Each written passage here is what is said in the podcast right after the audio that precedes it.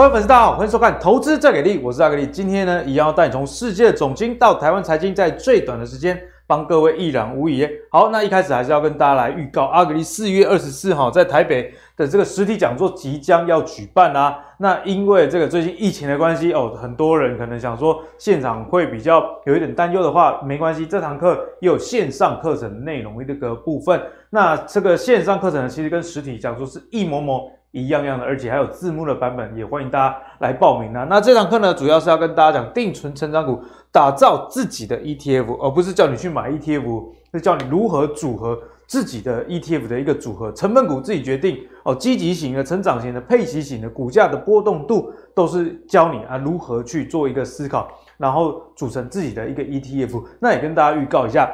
这个课程的逻辑呢，在明天的这个投资最给力，我会教大家，诶如何去看金融股，以及金融股如何打造一个 ETF 的一个组合，作为这个课程的一个前导。所以，明天投资最给力，也务必请大家在周末时间好好把握时间收看。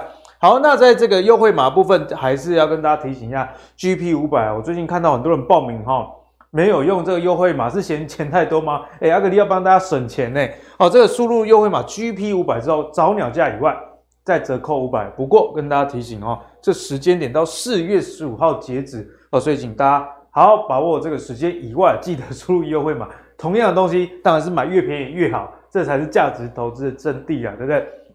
好，那回到今天节目的那个内容呢，首先一开始要跟大家来聊哈，这个连假过这两天礼拜三、礼拜四，竟然钢筋在拍鬼，今天啊，这个大盘跌了三百四十几点，而且是一路一路的一个杀低，其实。在这个上礼拜，我们的节目内容也有跟大家讲啊，这个空手甚至是解码，都是现在你该去做的事情。哎，果不其然，这两天这个市场上非常的动荡。不过战犯是谁？我们像这个打国际比赛一样，输球那么直接吹起来来出气啊。这个战犯吹掉，这就是这个费德里斯 Brenner。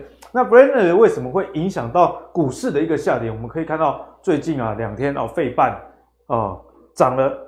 涨了这个之前一大波之后，两天急剧的杀回去啊。纳斯达克也是，就是因为啊，他讲了四月十五号他说了哦费的需要迅速采取，你看到迅速采取积极哦，所以他的态度算是非常的硬哦的行动啊，来压低通膨。那要怎么样来压低通膨呢？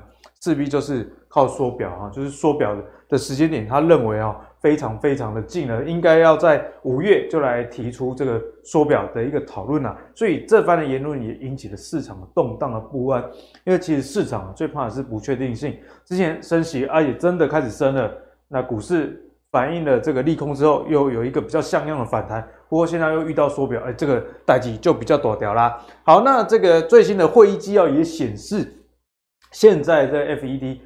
鹰派的立场可以说是越来越鹰啦，因为最新的这个三月会议的纪要，其实就强化了市场对于这个呃央行要升两码这样子的一个预期啦。哦，那包含一些市场策略的分析师也提到，连一些鹰派以外的，就是鸽派的官员，哈，鸽派就是比较没有那么激进的，哦，他们也接受升息两码这件事情哦。所以接下来哈，通膨压力很高的情况之下啊，这个升息会不会像？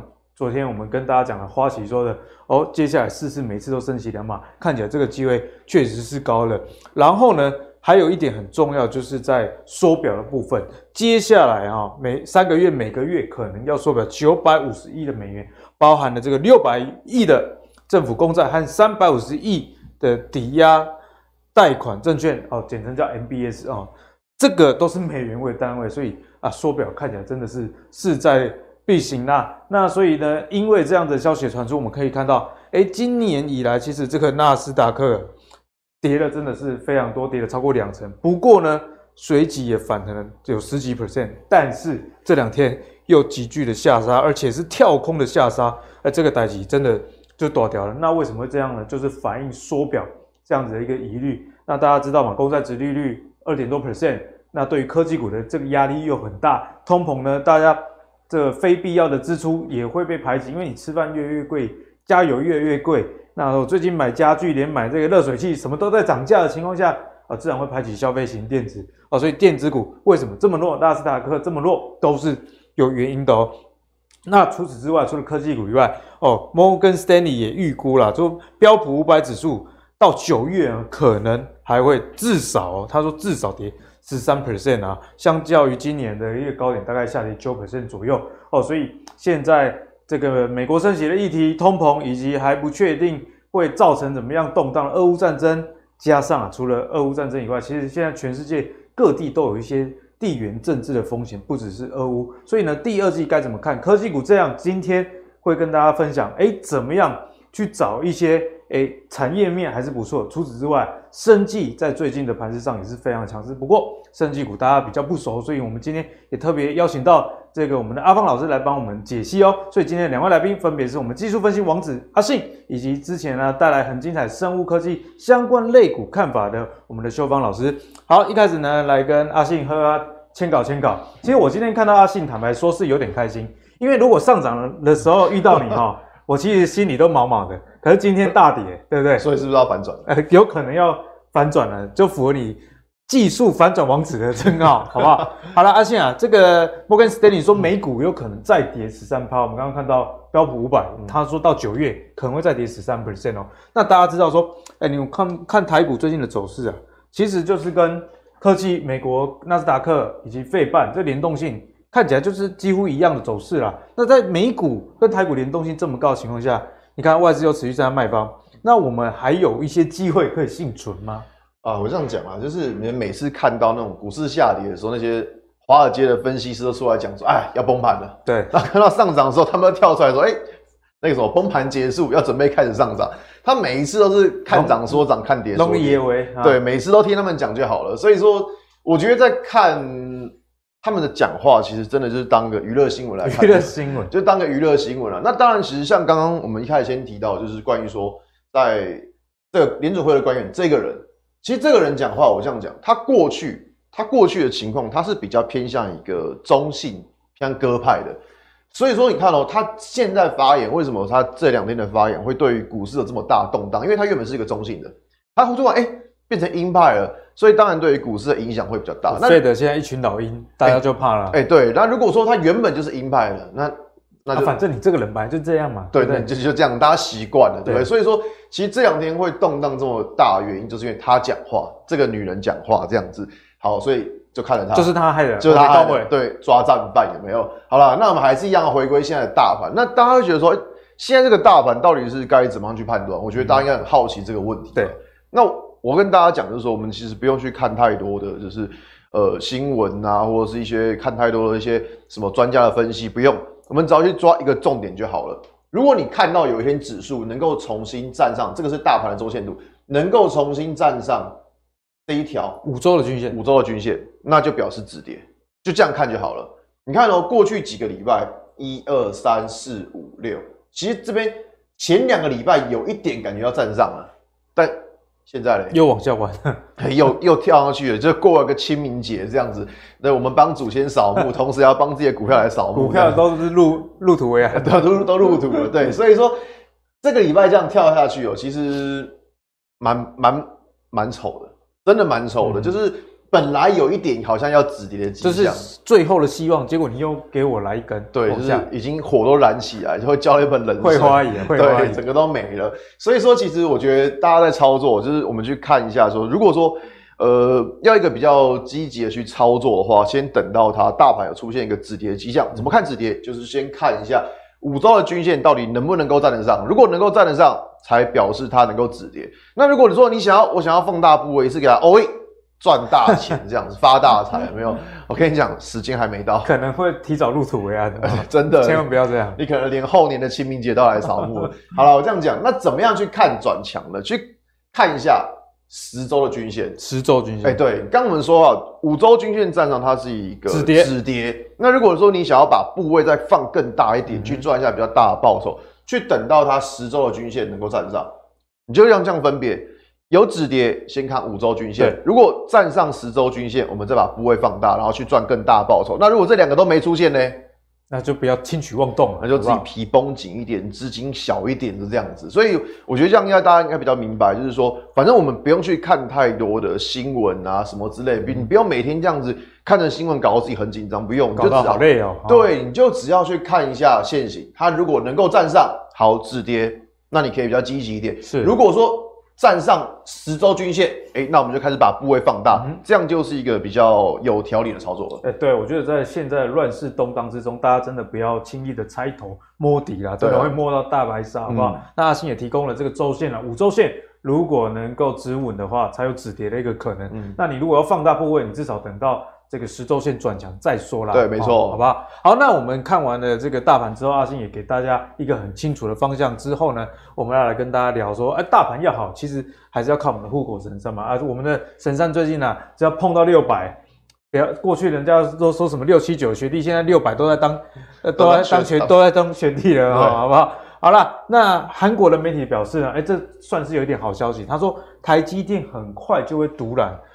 辉达，也就是 NVIDIA 所有的 GPU 订单哦，哦，那现在的这个报道已经指出啊，辉达啊跟台积电决定合作新一代绘图处理器哦，要来扩大这整个资料中心的一个布局啊，那台积电势必就会扩大它在晶圆代工的一个市占率啊，因为这个辉达的新的晶片呢是用在资料中心的，那大家知道现在资料中心晶片需求相关的规格其实越来越多了，那这个处理器叫做。做做 NVIDIA 的 H 一百，好，那这个是使用台积电四纳米的技术。那除此之外，还有另一款叫 RTS 四千，哦，也是要用台积电五纳米的技术来量产。那因为啊，NVIDIA 在全世界的 GPU，也就是显示晶片的市占率高达八成啊，所以呢，台积电渴望进一步来扩大它的市占哦。而且我觉得韩国媒体的报道，他们虽居然会讲这种灭自己威风的事，台积电独揽。辉达所有的 GPU 订单，这是第二，第二。那台积电该怎么看呢？阿信，其实不意外啦，因为现在全世界三家，Intel 已经垮了嘛，三星就是骗嘛，对不对？三星就是骗嘛，三星骗的行之有年的，每一年都在骗，连自己的媒体都看不见。对，每一年的年初他都在骗，说，哎，我们今年要超越台积电，每一年都在喊，喊了这么久了，我实在是不知道他到底。让我想起韩剧的一部叫做《鬼怪》。给归给管啊，那 就是真的每 他真的每一年都在喊啊喊啊，真的是够烦的。好，那可是说到就是看到这个新闻，大家应该觉得说，哎、欸，台积电那是不是要重返荣耀？对，好，那跟大家讲一下。首先呢，我们来看一下这一张图是半导体的交期，交期啊，越越高应该是越好，对不对？现在到这边二十五周左右，高不高？超高，高到爆。然后股价嘞，反 向反向、欸，怎么会这样子啦？照理说，交期越多，应该是供不应求才对啊。是啊，现在真的是供不应求，现在真的就是供不应求。就是你看哦，从二零二零那时候开始，那时候我还记得那时候来，大概那时候上节目吧，那时候还讲了什么联电之类的，到现在有增无减啊，这个半导体交期根本就没有回来过，根本就没有。所以你说，如果你要说他们的基本面不好，那我真的觉得。你这样可能会不能看股价说话，不不太客观。是对，因为我们从半导体的交集可以看到，它真的就是一路高上去，嗯、一路高，一路缺货。那可是为什么台积电会这么惨？为什么很多像是联电会这么惨？那当然，外资他们是表示说，可能今年就是一个拐点，他们就是一个转折点，可能是景气的高峰。但这个我们不论，因为从目前的交期来看，其实。它还没有什么衰退的迹象。外资其实这样真的很不公道，都没有听阿信的话。阿信常常教我们看到再相信，哦，都还没有往下走，他就在那边拐点。就他如果真的往下走，我们可能就要相信一下。但目前真的还没有吧？而我这样讲，那为什么台积电会跌得这么重？嗯、因为主要看到这一张图。哦，没错，十年期的公债值利率已经到快二点六 percent 了。大家想说奇怪，你我讲台积电跟美国公债有什么关系？我这样讲哦，像现在如果我们要来看台积电的话，假设我们要看台积电，现在的台积电其实被外资当当成是一个债券的概念。什么叫债券？就是稳定。那好，那我们去想一件事情，最近的公债殖利率是这样一路飙，公债殖利率一路飙，那相对相对的债券价格就会下跌。对，所以大家应该很了解为什么最近台积电。会跌得这么重哦，那一样要稳定，那公债当然是比产业的这个变化性还要小啊。呃，应该这样说，其实台积电它就等于是债券了，嗯、它已经是债券了。但是你债券的公债值率一直飙升，所以你的债券的价格它就会下跌。所以说外资他们是这样在认定台积电。所以你看哦，你要说台台积电的基本面不好吗？不会，我们刚从半导体的交期可以看到，还是一样持续创高。是，但是。它现在最大的问题就在于说，因为公债殖利率一路往上飙高，所以变成说大家会觉得说，哎、欸，你公债殖利率这样飙高，那相对的，你债券价格就应该下降，就有一个资金的跷跷板。他们就是一个评价模式，所以我觉得大家要去了解到这个原因，而不是说哦，它基本面不好或者怎么样之类，而是说影响股价，它会有其他的原因会发生。感觉像我们这个要分手的时候一样，不是你不好，只是我有找到更好的，是这样子吗？外资这这是你没有外资的真心话了。我们结婚了没有啊？这经验丰富啊。好了，那所以说我们来看一下，像台积电。那我说，哎，台积电，那现在到底该不该买？可不可以买？因为像刚刚有问到说，对啊，大家很多人都说六百以下蒙着眼睛买就对了，真的是这样子吗？呃，其实我的个性我是不会蒙着眼睛买的，而我觉得说这样子投资会太过冒险。那我的想法就很简单，就是跟刚刚大盘讲的概念是一样的，就是你起码你的五周的均线你要能够站得上嘛。你如果连五周的均线你都站不上，你说台积电这边要止跌要反弹？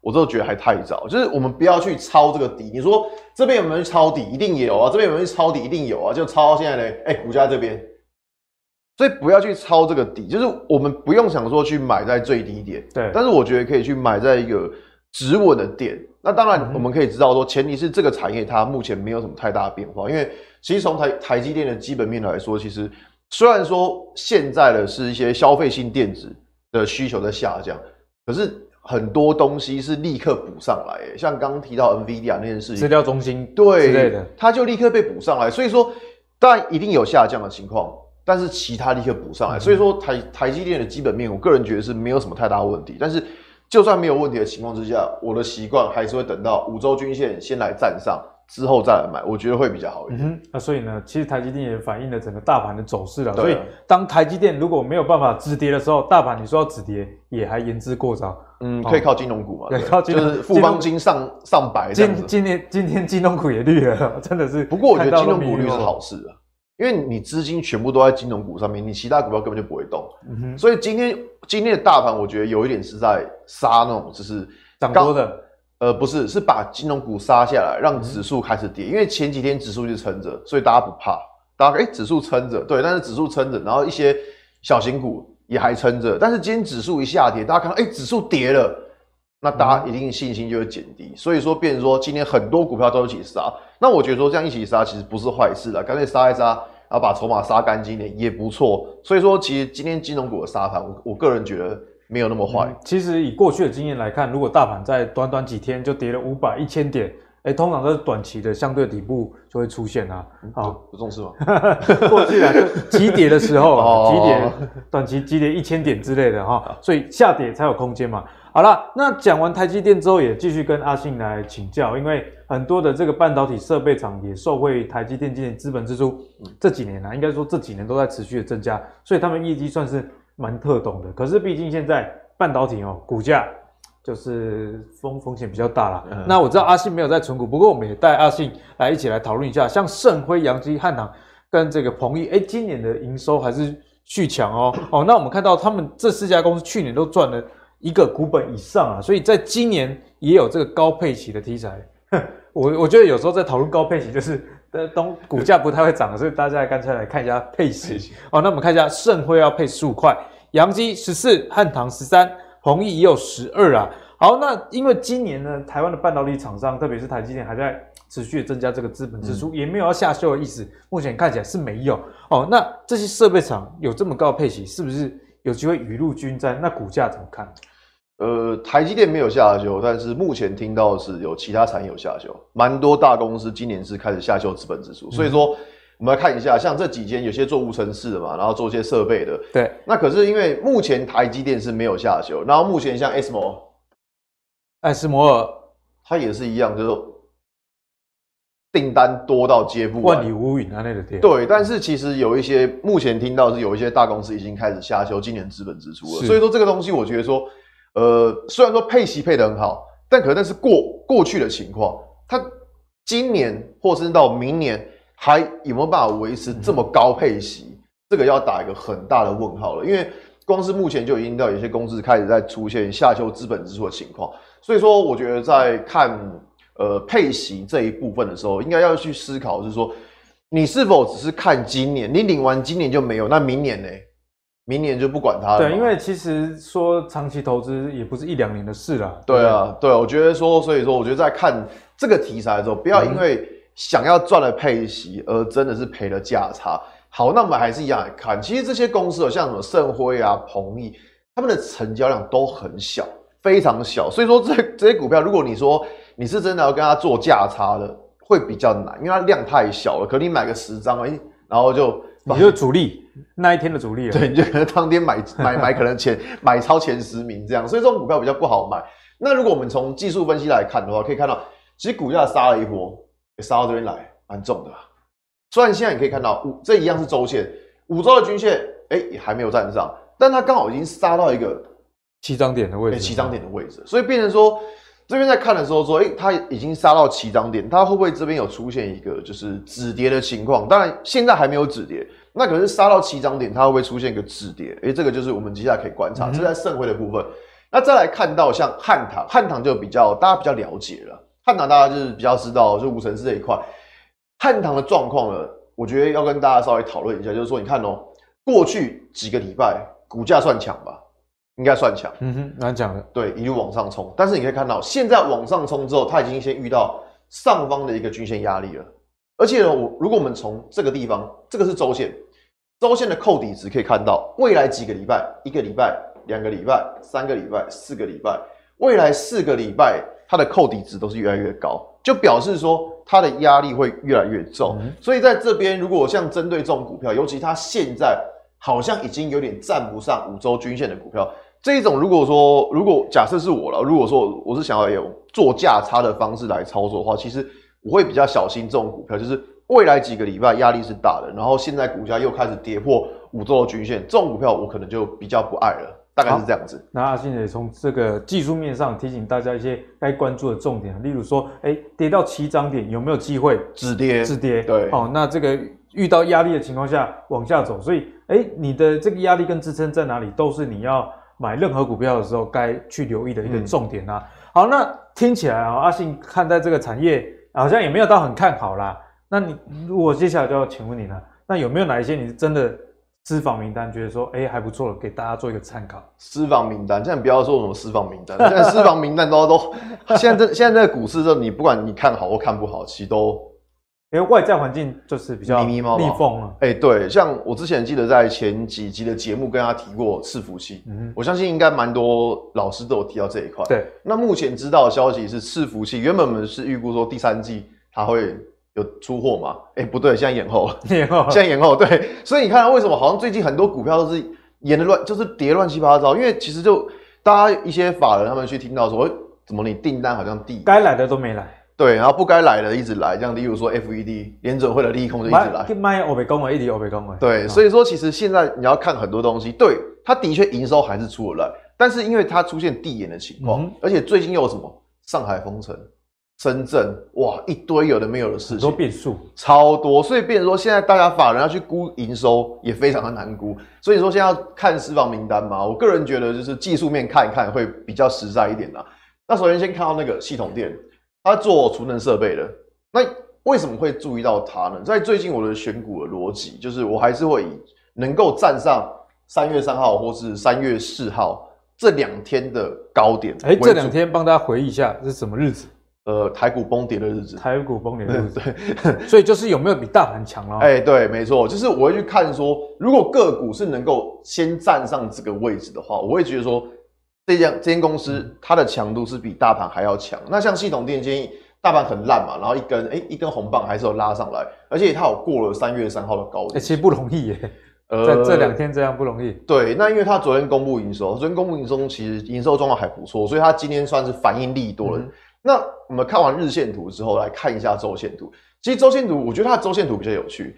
大概从这个时候是二零二零年吧，印象中还是二零二一，二零二一的二月左右。你看哦，从之前去年到去年年底到今年，哎，你会发现它做了一个蛮大的一个三角收敛。每次碰到这边就掉下来。对啊，可是现在过了没？还没，还没。但其实我们会去思考，就是说它之后会不会带量过去？如果它这边有办法带量过去的话，就表示说它过去一年的一个三角收敛，哎，突破了，而且底部有越定越高的状况。对啊，所以我觉得它有趣的是在它形态，嗯、就是说现在你说要看营收基本面其实不容易，但是如果从形态上来看的话，我觉得会比较容易去抓到一些股票啦。嗯、那再来看到像德维，德尔在那时候做图的时候，盘中还涨了两趴多，然后结果收盘直接变黑了，这样子，收盘直接变黑。不过还是以。对啊，趋势来看还是比大盘强的啦。对了，它还是以大盘强，它是做二级体的。像最近在车用二级体这一块，其实目前看到德伟它还能够创新高，虽然它今天非常丑，爆了个超级大黑黑棒，但以形态上来说的话，可以看到一样是三月三号的高点。像刚刚有些公司是可能刚突破，但它可能现在是一个回撤这个。高点没破，所以我觉得说，其实以德维的形态来说，它也是一个比大盘还要强，应该说强很多了。现在它还能够创新高的，强超多的，强超多。只是它今天真的走的有点有点不好了。那如果说从周线图来看的话，我觉得比较重要是在这个地方。哎呦，刚突破哦。对，就是过去几个礼拜，你看到从去年的十一月开始，它只要碰到这个地方，这个地方，哎，碰到就下来。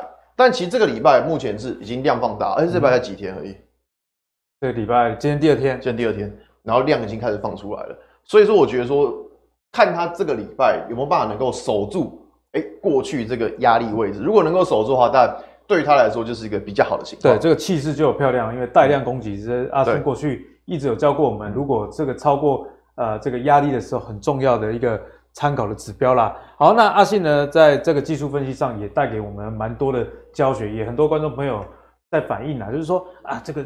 技术分析好像很难，可是听阿信讲好像很简单。但是该怎么样去入门呢？阿信，我这样讲，其实像最近的盘呢，就是呃，如果说这一堂课在最近的盘该怎么使用，其实我跟大家讲，就是你可以很好的去知道说哪些股票可以碰，哪些股票是不能碰的，就有、哦、很重要哦。对，有时候在操作的时候，其实你会知道说，哎，像大家可能看到一千七百档股票。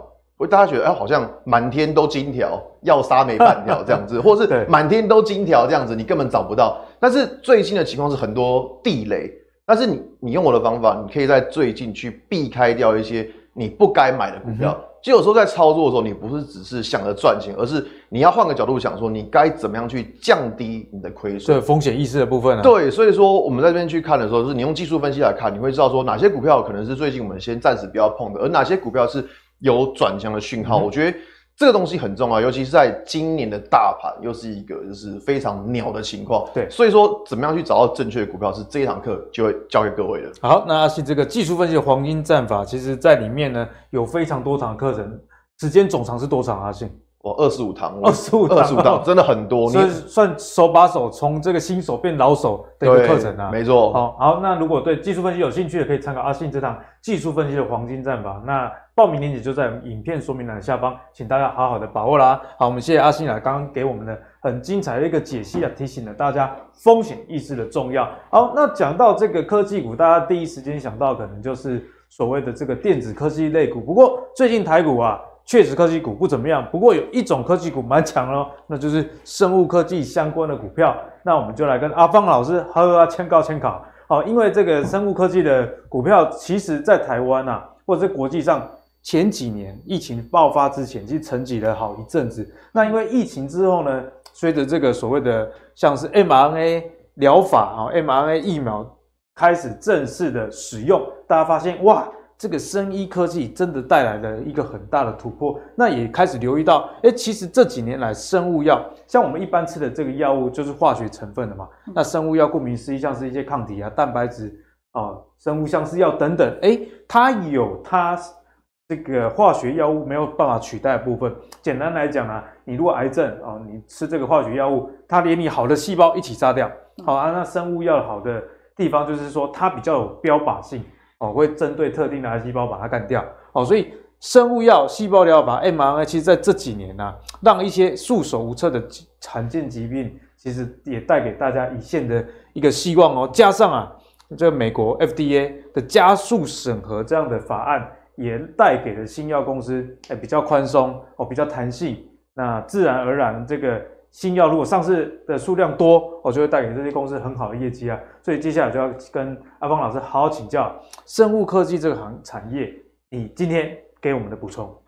好，一开始我们先说一下哈，因为就是呃，生技新药产业的发展条例，这个旧的条例呢，它是民国。它是民国九十六年的时候，九十六年的时候，对。然后呢，去年年底十二月二十一号通过一个生技医药产业发展条例，我们就称为这个是新条例哈，这样。之前叫做生技新药，现在到医药了，就开始有了，就对了啦。对，因为政府终于想通了哈，因为这个旧旧的新产业发展条例已经用了十三年，十三年小孩都长大了吧？就是博士都毕业了，博士都毕业，博士都毕业了。你总不能永远都穿同一件衣服嘛？是。所以啊、呃，因为时空背景的关系，主那个政府呢，它其实大其实已经在大力扶持了新药产业。对。所以我下面呢就简述一下新新法令跟旧。旧旧法令的差异在哪边？首先开始先看第一点哦，是纳入新兴生技领域哈。其实这个就包含了其实比较大家比较熟悉的，比如说细胞疗法，嗯哼，就是再生医疗的部分。啊新的生物科技的应用也开始到法律里面啊去做一个优惠。还有一个呃，这就是再生医疗，然后再是精准医疗，因为现在大家都是比如说就每一个人的基因不一样，然后你可能自己去做检测，就针对你。个人打造的一个医疗，就精准医疗。再就是数位医疗部分，这大家可能比较常常在生活中会看到，比如说 Apple Watch，它都会告诉你说，哎，你的心跳现在多少啊？你跑不跑？你的心 心率是怎么样？就是它把它广泛的应用在啊我们生活中，然后，所以啊新的生技医药产业发展条例呢，就把它这些新的东西、新的名词一起纳入进去了。是对，为什么秀芳有在说政府有在扶持？这个生技医疗产业了，原因是因为大家知道嘛，政府要怎么扶持产业？第一点就是给你钱，就是补助，哦、有没有？补助。要不然第二点就是我少收你税收，租税的优惠。对，租税的优惠。后面这三点呢，就是在说明租税的优惠的部分。哈，第一个就是鼓励研发与制造并重。其实旧的条例里面只有鼓励到就是呃新药的制制造。新药制造的感觉就是这个范围比较狭隘了，对对对，对。再来就是它已经放宽到说，哎，就是你生产的制造，比如说你买一个机器设备，哎、嗯，它也可以让你享有租税的优惠。因为之前秀芳老师有跟我们提到，哎、嗯，现在这个委托制造其实也是生意很重要一个部分，所以郭台铭去投资这个台康嘛，对，其实就是在代工一些蛋白质药物的一个制造。所以阿芳老师刚刚跟大家讲的意思就是说，哎，过去只有研发，好像。好像你才有钱，哎、欸，其实我们这些代工的也需要很好的一个技术啊，所以现在的这个范围就扩大了，扩大了，所以他们也适用了这个租税的优惠。再来就是大家知道新药或是生技，其实在募资上面其实会非常比较困难，因为大家都要等非常久的时间才可以看到。大家比起投资这个生，就连念书也一样，我们念书其实跟大家分享，就是其实生医相关的是最多博士的一个领域哦，因为研究都要做的比较久哦，所以。当然啦、啊，如果这个硕士毕业就能进台积电哦，大家也除非是真的很有兴趣，不然也不会去念生物。而、啊、产业上也是这样，就是像阿芳老师刚刚讲的，哦，等一下阿芳老师也会跟大家讲这个临床试验到底要花多久，就能明白为什么有这一项呃这个法令的加入了。对，所以呃一开始旧的法令其实它是只有给法人投资人、法人的。公司，然后有一些租税的优惠，现在又纳入了个人，比比如说我，我投资了一个非上市柜公司，然后呢，投资金额超过一百万，哎，我就可以享有百分之五十趴的优惠，在我的个人总税里面，五十趴很多，最高五十趴，对。可是有一个条件，就是你要持有满三年啊，持有满三年，对对对对对，他真的是长投的长期投资人，对对对。然后再最后。最后一个就是强化留才跟揽才的，因为大家看到这里就知道嘛，员工是公司的什么保障，是不是奴隶是保障？所以呢，呃，政府呢，它就是呃有利用一些，比如说技转，就是技术移转给你持股，你给你提供公司技术，公司给你股票，还有另外一个上市贵公司最常见就是员工认股权的部分。嗯、在员工认股权的部分呢，呃，主管机关这个规定其实就是说，哎，你拿到股票的时候的一个价格，比如说十五块。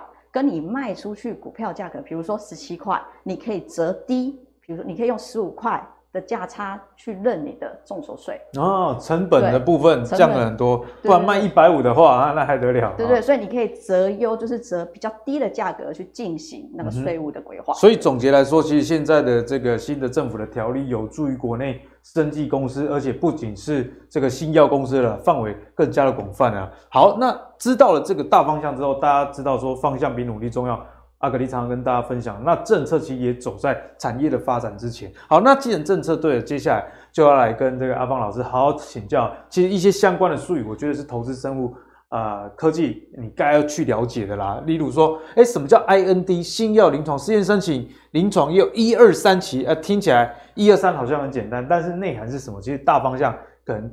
大家也不太清楚，阿方老师今天就会跟大家做一个清楚的解析啦。那做完临床之后，还有到新药查验的登记，所谓的 NDA。所以阿芳老师可不可以简单的来跟我们翻译语录一下？哦，这五个阶段我们该怎么去思考，以及诶为什么如果新药解盲成功的话，相关的公司上涨的这个情况还蛮普遍的。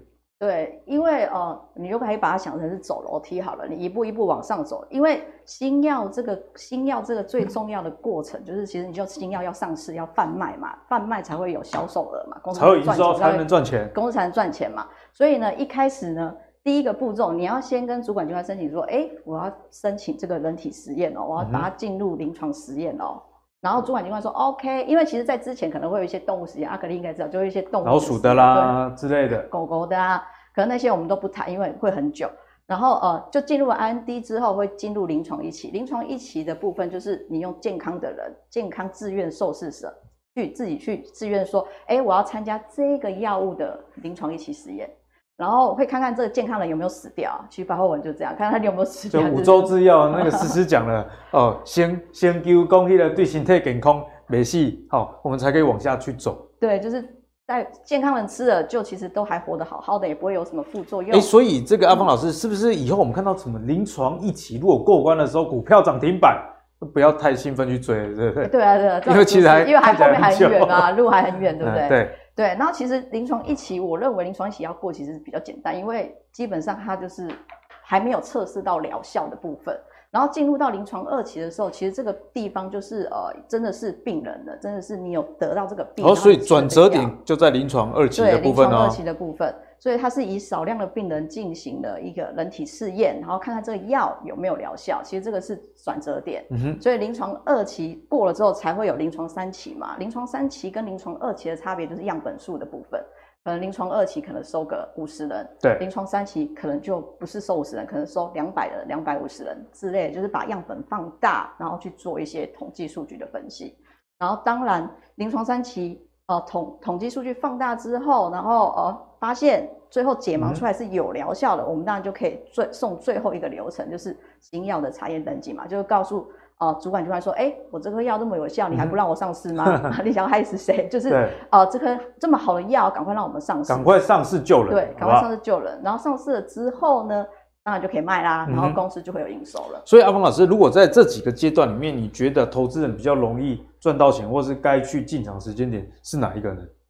我觉得临床二期。临床二期啊？对，哎、欸，怎么说？哎、欸，大家想说，哎、欸，不是临床三吗？就比较接近上市。”呃，因为其实临床二期是对于这颗药到底有没有疗效，如果这颗药没有疗效，临床二期就就没了嘛。啊，对。而且还有后，其实不止这样判断，其实还有后续。我上次有提过，就是后续市场的部分，这市场到底够不够大？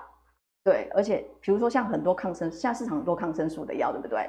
所以如果你今天在做一颗抗生素的药，其实市场竞争力就很大，你会觉得，哎，这好像有点就是对，就没什么，这个药就好像没什么契机啦。嗯、对，可是如果你今天这一颗药是市场上都没有的药，对，那后面想象空间就很大咯。嗯、所以这个时候临床二期过了，我想股价应该就是会有所表态啦。嗯，然后再接接下来再进入三期，然后再之后的哦上市，应该就是会更高了，股价的表现会更好。嗯哼，对。哎，所以阿方老师啊，其实你刚刚讲的真的是蛮有道理的。其实阿方老师也提醒大家哦，哎，这个新药解盲不是说啊你解盲成功啊你就去追涨停了，因为我。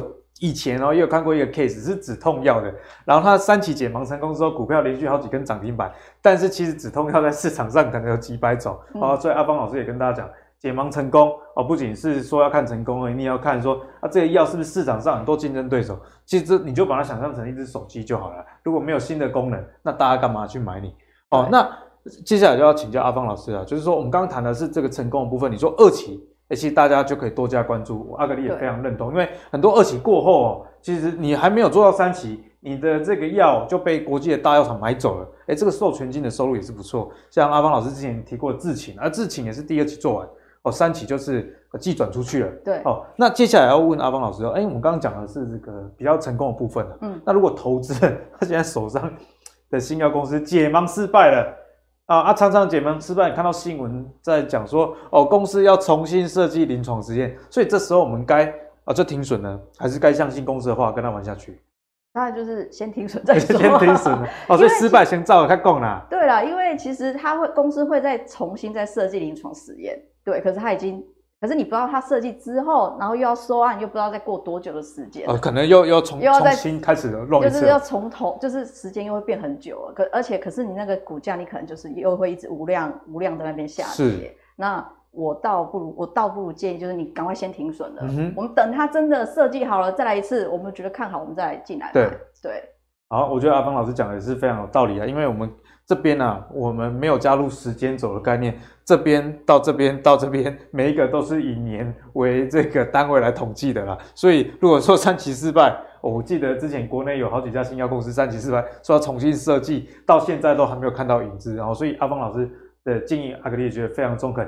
哦，如果失失败没关系啊，失败为成功之母，我们就先停损，找下一档，可能是比较实际的啦。好，那今天为什么要跟大家来聊生技医疗呢？是因为最近在台股的盘势上，如果你有在观察相关的个股的话，啊，其实生技。医疗相关的个股啊，相较于这个电子科技类股来说，可以是非常的强势啊。那我觉得在台股一直都是这样，其实多年以来都这样子。如果电子股弱的时候，生技股就会强，是也是一种资金的跷跷板。那我现在看到前五名，除了电子、航运、钢铁跟金融保险以外，其实你看哦，化学、生技、医疗所占的这个成交比重也有到六点八 percent，相较于整个前几名来说，哎，生技医疗类股大家要知道。他们的股本通常都是比较小的，不会像这个这个钢铁啦、金融动辄百亿、千亿的股本，很多生技公司股本可能连十亿都没有，所以占的成交比重能那么大，代表说相关的个股也是非常的一个火热啦。所以我们就来请阿芳老师来帮我们点点名啊啊！毕竟生医领域之前我们那一集也有聊到，我有时候连我隔壁实验室的同学在做什么都不知道，因为这个领域啊。哦，大家做的事情只分类太多了啊！同样叫新药啊，你研究的这个适应症跟我研究的也天差地远，所以在这个领域里面呢、啊，阿方老师有哪一些你正在观察的公司吗？哦，有哦，就是哦，我这边是准备了 Q two。作用题材的、啊，所以第二季哦，哈，就是催化剂要发生的。对对对，就是现在，大家看到那个智勤是不是觉得很熟悉？上次是不是有看到？对，这智勤呢，它那个胰脏癌的新药，上次我提到哈，公司说是在 Q two，对不对？然后我个人认为它会是在就是五月的时候会有这个取得药证的机会。然后我顺便提一下智勤哈，智勤它那个胰脏癌，它在欧亚区，我上次有提到，它二零二一年相较于二零二零年的成长幅度是百分之五十四。欸、很高，所以成长幅度非常大，对不对？然后呢，接下来它五月呢，如果能够顺利取得中国的药证的话，大家可以想一下后面的市场可以有多大。我可以给大家一个数字，因为我就看了一些啊、呃、机构的报告，它上面写说哦，我们就用一趴的市场份额去算，大概呃还还要加上他们那个合约的分润啦，嗯、所以大概呃一趴市场份额再加上分润的部分的话，事情在中国部分可以拿到七千三百六十万台币啦。嗯、相当于呃，智勤现在的股本大概贡献 EPS 零点五块，大概其实也是不错。对，其实这是第一年而已，就是其实一趴的市场份额，大陆这么大，所以其实智勤这样股票其实大家还可以留意啊。虽然最近其实涨多了，其实有点回档了。对、嗯，因为很多人都在问秀芳说，哎、欸，智勤现在还就是还可不可以买，还可不可以买，怎么样之类的。秀芳觉得这档还是可以持续留意，因为它毕竟因为还没开奖、啊，还没还没开奖啊。前面就是大家可能就是在等吧。嗯，对对对。再就是哦合一的部分，大家对合一不知道熟不熟悉哈？这个是天国合一的呃非常红啦，都非常红嘛，对不对？之前创造台台湾那个授权记录五点三亿嘛美金嘛，对不对？然后它其实它重头戏是这一颗药，它的 O N 一零一的药，代号 O N 一零一的，它是用在糖尿病的足溃疡上面。哦，大家知道那个糖尿病如果受伤，伤口很难好。对对对，伤口那个严重要截肢哎。对对对，可是市场上呢，呃，唯一一个就是有经过可以上可以认证上市的一个药是胶生的一个药。嗯、可是胶生这个药，它在二零零八年的时候被 FDA 就是发出警告说，哎，你这个胶生这颗药啊，就是对于癌症的人用了之后会有五倍的死亡几率。哦，反正会有副作用，对。对对，所以换句话说，这市场上其实。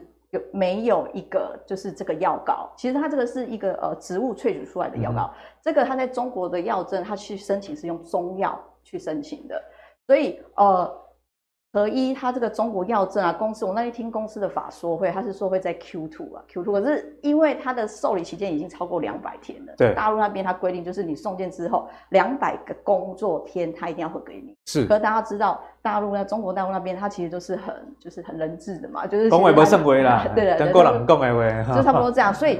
其实现在就真的就是在等开奖了，正在等开奖了。然后我给大家一个数据哈，我有跟大家提到说后面的市场有多大，对不对？对。那个速必一 ON 一零一这个中国在中国市场的份额大概是占有人民币的一千六百八十亿左右，然后相当于台币是七千六百万，才七千六百亿，很大的一个数字，七千六百亿，对，很大的一个数字，所以。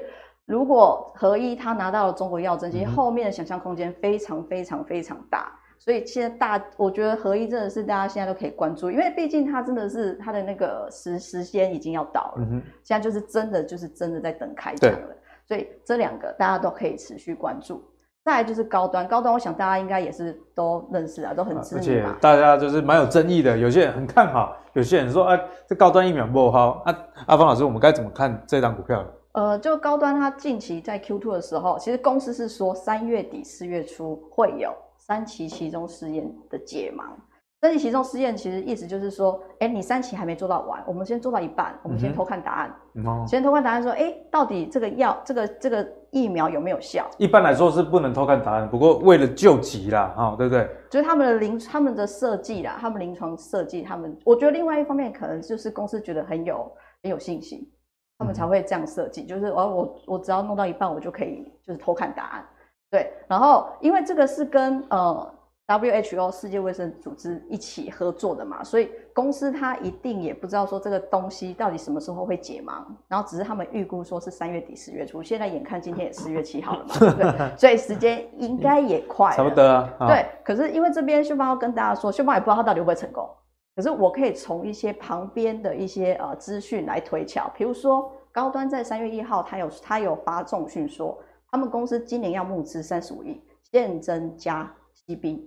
然后三十五亿用来干嘛？备料，就是他们为了因应公司之后会成为国际疫苗，嗯、他们要先准备那些原料啊。我懂阿方老师的意思，我觉得我一定会过嘛，所以我先跟你们集资这样的感觉。对对对对，哦、他们就公司派是，我认为公司派是非常有信心的。嗯、所以秀芳老师为什么会推荐这档股票？是因为秀芳老师从旁边推敲，秀芳老师觉得嗯，公司派自己也非常有信心，然后我也认为这档股票就是大家可以留意啦。是然后最后一档就是四一五七的泰景。泰景它是在做呃抗流感病毒的，其实这其实大家就是抗流感病毒，它收病的其实应该要很快，因为之前流感还没新冠之前，流感其实大家都就是得流感。结果现在是不是因为大家戴口罩，反而变得很难收啊？没错没错，就是因为大家戴口罩变得很难收，所以他们才会拖到今年的二月的二月初的时候，二期另类的疫情受害股。没错没错没错，就是他的病人才收齐了，所以公司也出来讲，就是今年 Q two。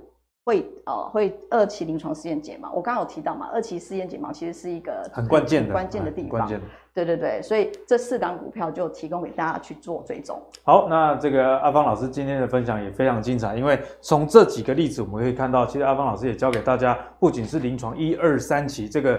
时间点以及意义你该怎么看？它也提供了一些诶增加成功几率的一个方法。例如说，诶公司有没有这个在募资要盖厂房？其实也代表了说，诶第一线的人员对这个药物他们的信心到底是如何啦？以及这个已经箭在弦上，其实就是等一个药证而已的哦，也是一个降低失败几率很好的一个参考的方向。那谢谢阿芳老师给我们生物科技这么深的。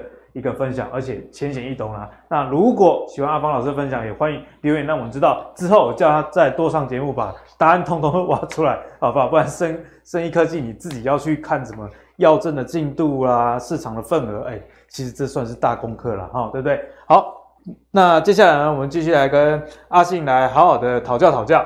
好，阿信啊，这个最近除了是生意以外，我发现台股有一个族群，哎，涨得也蛮凶了，就是水泥股啊。看到亚尼从四十四、四十五一度飙到快五十了，好，那这个台泥也是非常的彪悍。那为什么会这样呢？啊，又跟这个乌俄之间的战争有关系啊。这两个国家战争啊，助长水泥燃料的价格。混凝土啊，现在四月开始要涨十二 percent，哎，什么都涨，所以大家本来想说这个升息房价会不会跌啊？看到这个原物料上涨，不是说一定不会跌，只是说这个你要大跌，这个机会就相对比较小了啦。好，那为什么会这样呢？因为俄乌之间的战争啊，让水泥的这个燃煤的这个燃料叫做那个煤炭啊，哈，煤炭煤炭的这个价格上涨了五十 percent。那我们刚刚说到嘛，那你水泥其实是一个蛮耗能的，你就需要这些燃料啊，当然会涨价。四月一号开始哈。哦，这个建商已经接获厂商的通知了，弄被安尼 K 给安尼就对了啦。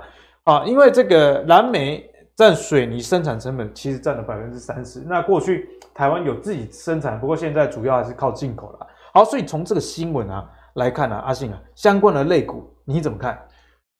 我怎么看？其实你们在问我水泥这一块的时候，我还蛮意外的。这么这个这个题材大概两两年节目以来，我大概第一次看到吧。那我这样讲，我去 Google 了一下新闻。发现最多的水泥新闻是什么？就是把高铁那个撞断那个新闻。东南水 泥对，听说要赔七千多万呢。有这么多？球场啊，球场哦，好多。哦。但是所以说很很久很久没有人在看这个东西了。水泥做过不了。好久对，然后我们再看一下，就是这一张上面这一张是台泥的月线图，下面这一张是水泥的报价。哎，相关性感觉还是有的，哦还还是有，因为它其实还是有哦。对，是有相关性。对，因为原本我也没有看，我一直一抓说，哎。有相关性呢，可是你会发现最近水泥的价格是一个比较回档的状态。哎，对，是比较回档。所以说，说到说，呃，水泥的价格持续飙高，可是其实看到水泥的价格好像没有创高，哎，其实没有创高。所以我我在看这些原物料报价的时候，如果它原物料报价是有在持续创高，是那种我会觉得说会比较安心一点，至少你看到报价创高嘛。但其实从台泥跟中国水泥的报价来看，其实看起来是有一些联动性在，嗯、可是最近的情况可以看到是中国的水泥报价反而是没有在持续上涨，所以这个东西我对于水泥这一部分的想法就觉得说，呃，可能比较偏向新闻面啦，因为报价它没有涨嘛。对，那当然我们还在看一下线图的部分，像这一张是台泥的月线，因为这种股票如果你用日线来看。它这种大牛股哦，你用日线来看，其实看不出什么端倪，看不出，真的是看不出什么端倪，因为它很很牛嘛，它就是大大只，你看这什么一一零一呢，天字一号，对，一一零一耶，对不对？所以说，其实这种股票我会习惯用月线来看。那我们在看月线的时候，会看到这一个这一根的 K 棒起跌点 K 棒，哎，对，你看哦，过去股价从一月去年一月份的哒哒哒涨到这边来之后，涨到这边开始上不去了，然后开始跌下来，所以说这一根 K 棒。它就是一根起跌点的 K 棒，那像这种起跌点的 K 棒，它的高点就是一个压力点，它高点在多少？五十一块左右。现在股价在五十点二，很接近了，哎、欸，就有点近，大概一趴的空，一趴多的空间。所以我觉得说，它如果假设真的在涨一趴多，它可能就会遇到压力。那这种我的想法就是，要不要干脆遇到过了压力之后，我们再来看？嗯、那其实不只是台泥啊，亚泥也有一样的状况，也是一样。涨涨涨涨涨涨到这边来，哎、到了这一根黑 K 棒之后，它涨不上去了啊，这么刚好啊，对，大家都差不多时机，哎、欸，对，都一起一起涨一起跌。那可是如果你说你把它的高点抓出来，它的高点是在五，也是哎、我这好像写错，高点好像是在四十九块附近，那四十九，对，现在其实也是很接近，也是很接近的。所以说，其实你不管是看台泥或是看亚泥，就是从我们刚刚看的水泥报价没有创高，那再来就是说。他们的技术线图上面也有遇到一些压力，所以我觉得这个族群，我个人暂时是比较不怎么喜欢碰了，嗯、大概这样子。好，那阿信也提供给大家，如果你对水泥类股有兴趣的朋友，水泥的报价啊，这是第一点。那如果有持续创高的话，那你就可以多一点的关注。技术面来看它，对，那因为技术面现在上涨的空间即将要碰到压力，所以综合这两个因素之下，大家就是呃停看听。那如果突破之后，那如果呃原物料又上涨，那就是另外一番不错的时间。对，没错。好，那谢谢阿信哦，在。水泥上也给我们很精彩的解析。那节目的最后呢，我们同样来请教一下阿方老师啊，因为阿方老师不能只讲生技了哈，不能只讲你熟的哦。其实阿方老师也懂得还比大家想象更多哦。好，那我们就来跟你请教航运的部分，因为最近上海的封城嘛，就有传出说啊可能会重伤航运啊。但是呢，其实啊，像台华投控哦，人称这个航海王啦，一张不卖，奇迹自来，然后在这个高点的时候又把股票卖掉啊，真的是很厉害。我们的严董啊。他说：“上海封城对海空业的影响是短期的，随着疫情如果控制哦，他相信仓位又会开始紧张，运价渴望回升啊。再加上这个五月了，美国线有一些新年度的换约这样的一个契机，因为过去的合约价格一定是比较低的，你如果换约哦，对于这些航运商来说，价格势必是会比较漂亮，而且啊，在空运的部分，俄乌之间的战争也会让这个报价走高啦，所以接下来就要来请教阿方老师你的观察，这个航运部分啊，观众朋友该怎么看？毕竟很多朋友还在飞机上的，还在船上的，相信还是很多。那该怎么来看待这样的一个议题？好，我这边就是用用船来为例啦，然后我就呃点出了几个利弊，跟我等一下会说我自己的看法。好，利大家应该都知道嘛，Q one 为传统的淡季嘛，Q two 啊，然后 Q two 说需求增温嘛，所以运价会将会上涨。然后五月就像刚刚阿格里讲的那个新闻有提到嘛，就五月货柜货柜的长约它有换约潮。然后欧美线长约渴望呈现翻倍上涨，这全部都是利嘛。嗯、再就是六月的时候，他们那个工会就是会谈啊，六月美西港口工会的谈判。然后历史经验来看，那些人都不是太好搞，通通常一言不合就罢工。对对对，所以这个也是会啊，会推高运价的一个有力的支撑。在、嗯、哼弊的话就是。哦，我自己来看啊，我认为就是航运商三雄为例啦，就是去年的机器，其实营运的营运的基期已经高了，年增率都很吓人。对对对，今年如果还要再维持像去年的的成长动能，其实实在不容易。大家都知道哈，那推升股价其实是什么？是未来的成长性嘛，对不对？有没有希望？对不对？对，未来产业的成长性嘛。所以我认为，如果今年还要再跟去年维持一样的那种成长的趋势的话，我认为是有难度的。嗯、再第二个就是哦，国际三大的一些研调机构，他们都预测了，二零二三年就是明年很快就会到了，会有一些很大量的新船会下水，然后哦，市场就是会变成是供过于求嘛，供过于求的状况。所以在供过于求的状况下，运价将会下跌嘛。所以秀芳的看法其实就是这样，要推动股价的成长，一定是未来要成长性的是公司嘛，就展望要更好。可是现在很明显看来，二零二三年其实会有一个很大的疑虑嘛。再就是五五月虽然有这个换约潮，哎，换约潮大家想说，哎，那这这个价格都很好啊，是不是很稳定？对。可是其实大家有没有想到一件事，很稳定的获利，可是并不代表它是很成长性的获利，哦、就是很稳定嘛，对不对？可能就这个利多在上半年。就已经差不多了哦，哈。对，我认为是这样。我想说，为什么大家都要当那个呃钢铁人、航海王？为什么不当生化人呢？生化人。然后最近生计，我一直认为今年是生计的元年呐，嗯、真的，因为生计其实都躺在那边很长一段时间了，而且很久。对对对对，而且我一直。跟大家说，今年其实很多上市贵公司，生特别是生技上市贵公司，很多的一些时程都已经哦，它的成绩单要展现给大家了。大家基本上送分题都跟你公我给你没开奖啊。对啊，为什么大家不把握，然后偏偏去一直去执着这些东西？我觉得大家可以考虑到一下生化人。嗯、阿格力你觉得怎么样？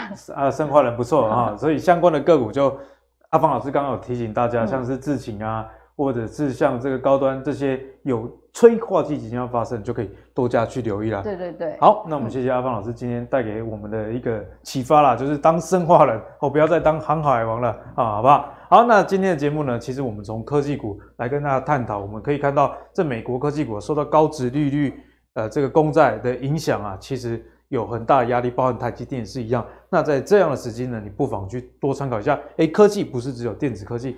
生化科技相关的，你也可以多加的去做关注哦。好，那你如果喜欢阿格丽，我们投资最给力帮你准备内容，其实我觉得蛮有别于一般的节目，只跟你讲技术跟筹码。其实我们节目蛮 focus 在总经跟产业部分。我相信啊。这个才是作为一个投资人你应该要有的底气。那技术分析跟筹码不是不重要，而是在你做完总经产业的研究之后，让你在投资市场更加得心应手的一个好的工具而已。所以希望你能支持我们的节目。好，如果你喜欢阿格力的投资最给力的话，别忘了上 Facebook 跟 YouTube 订阅投资最给力。我们下期再见喽，拜拜。当你的产业选错的时候，你的存股可能就会变成存股哦。所以哪一些的股票适合定期定额，哪一些的公司又适合单笔的投入，帮助你在财富自由以及创造现金流有一个最好的一个方向。